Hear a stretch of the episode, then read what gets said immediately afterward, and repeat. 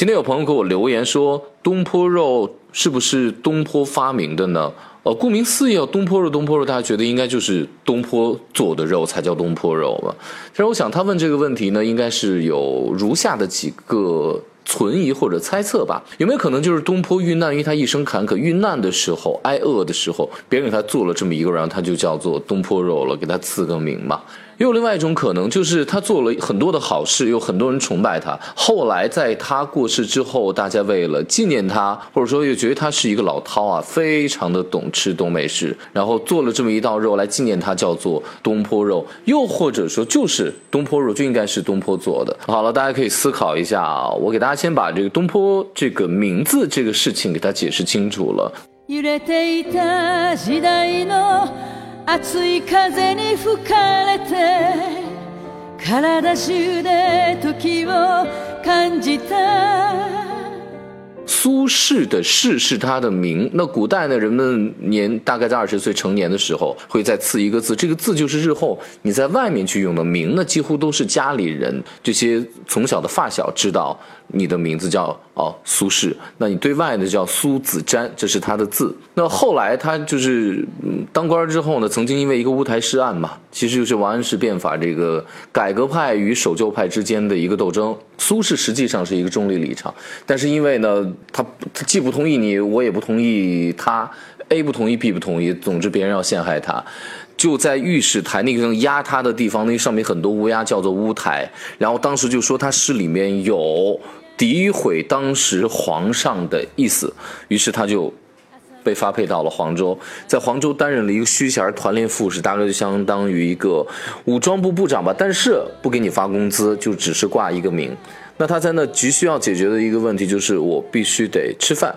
于是呢，他就啪就住在江边嘛，那个房子随便一扫一漏着雨，一刷一弄，数两个字一写血糖，就给他那个屋起名。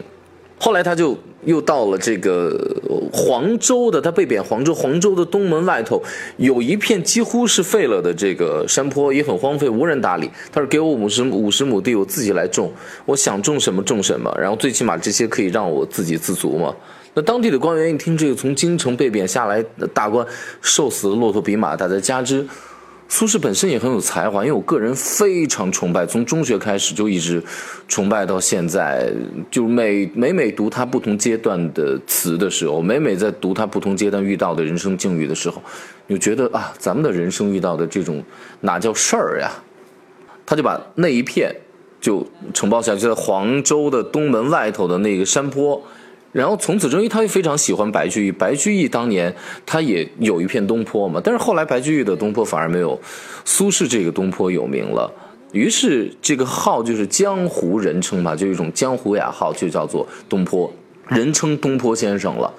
而且苏东坡在黄州的那段时间是他人生当中遇到第一个大坎儿。就是他，就觉得人生的第一次大的绝望在那儿吧，所以他有很多精彩的作，比如说我我这个扇子上面那个非吃不可，拿那个扇子上面，呃，这面是非吃不可，另外一面写的词就是他定风波三月七日。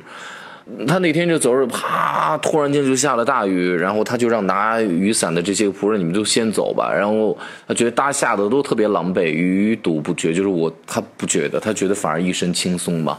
竹杖芒鞋轻胜马，谁怕一蓑烟雨任平生。然后最终在感叹人生的状态是什么？也无风雨也无晴。这是他人生第一次遇到大的挫折之后，突然间。一场雨让他觉得很晴朗，然后心境特开阔的状态。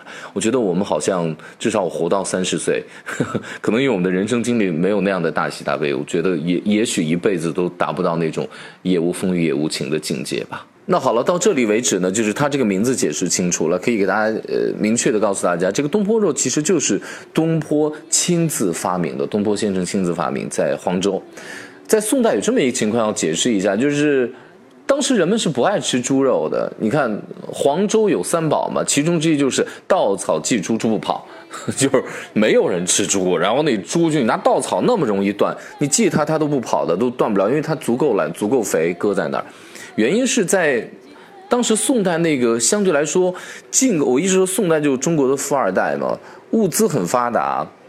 你有有很多钱可以花，人民的生活水准还比较富裕，同时有大量的进口的产品进入中国了，大家的可选择的东西极其多，所以那时候大家就不太待见这个猪，然后富贵者不食，但是贫贱者呢又不知道该怎么做它。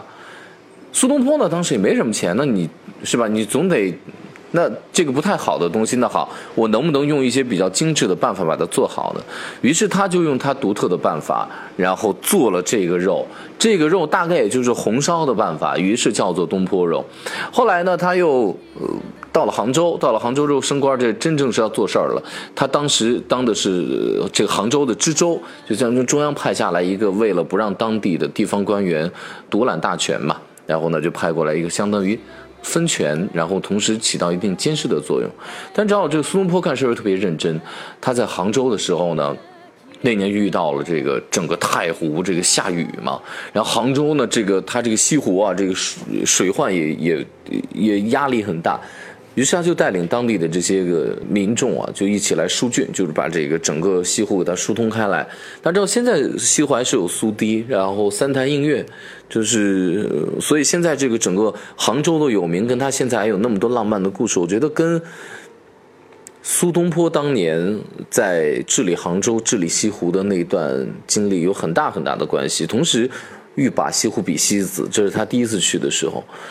他对这个西湖产生很多浪漫的印象吧，然后他就带着大家疏浚，然后做得非常的好，然后人们就抬猪啊、抬酒啊，就开始感谢他，抬到他府上，你知道吗？他说这个是人民的，是吧？不能本着不能沾人民的那个一分一毫这么一个原则，他一直搁在那儿。可是这夏天呀，你这个对吧？你这个不吃，这肉容易烂掉。他就用了一个办法说呢，哎，酒其实有一定的杀毒，包括这个这个保鲜的作用嘛。他把肉啊就放到了这个酒里面，然后他想着这么搁着也不行啊，那那那不如把它做熟吧。然后他就把这个做熟了，就用他红烧的这办法，而且里面是有酒。后来就奠定了我们，你看我们做红烧的时候会大量的加料酒、黄酒或者说白酒，不同地方有不同的做法。然后他就往里面加了酒，然后跟这个一起做。然后当时就很多工人，或者就在疏通这个西湖，他就给大给大家送去。一方面是他的为官清廉，而且呢非常的亲民爱民；还有一方面很重要，就那个肉真的就是好吃。因为大家知道现在就是红烧肉，只到只要你咕嘟到了时间，因为当时红苏东坡就是奠定了这红烧肉的最基本的做法，就是一定要小火慢炖。叫产生那种现在我们呃科学发达了叫化学反应叫做美拉德反应，其实就是那个特别诱人的颜色和味道，就是看起来闻起来就是那个声音咕嘟起来就让你觉得要流口水，非常香的那种感觉。所以在这里帮大家答疑解惑了，因为苏东坡是我非常喜欢的我的人生偶像吧。呃，给大家简单说这么几句啊，非吃不可是韩非，谢谢大家。同じように見果てぬ夢を描いて走り続けているよね。どこかで。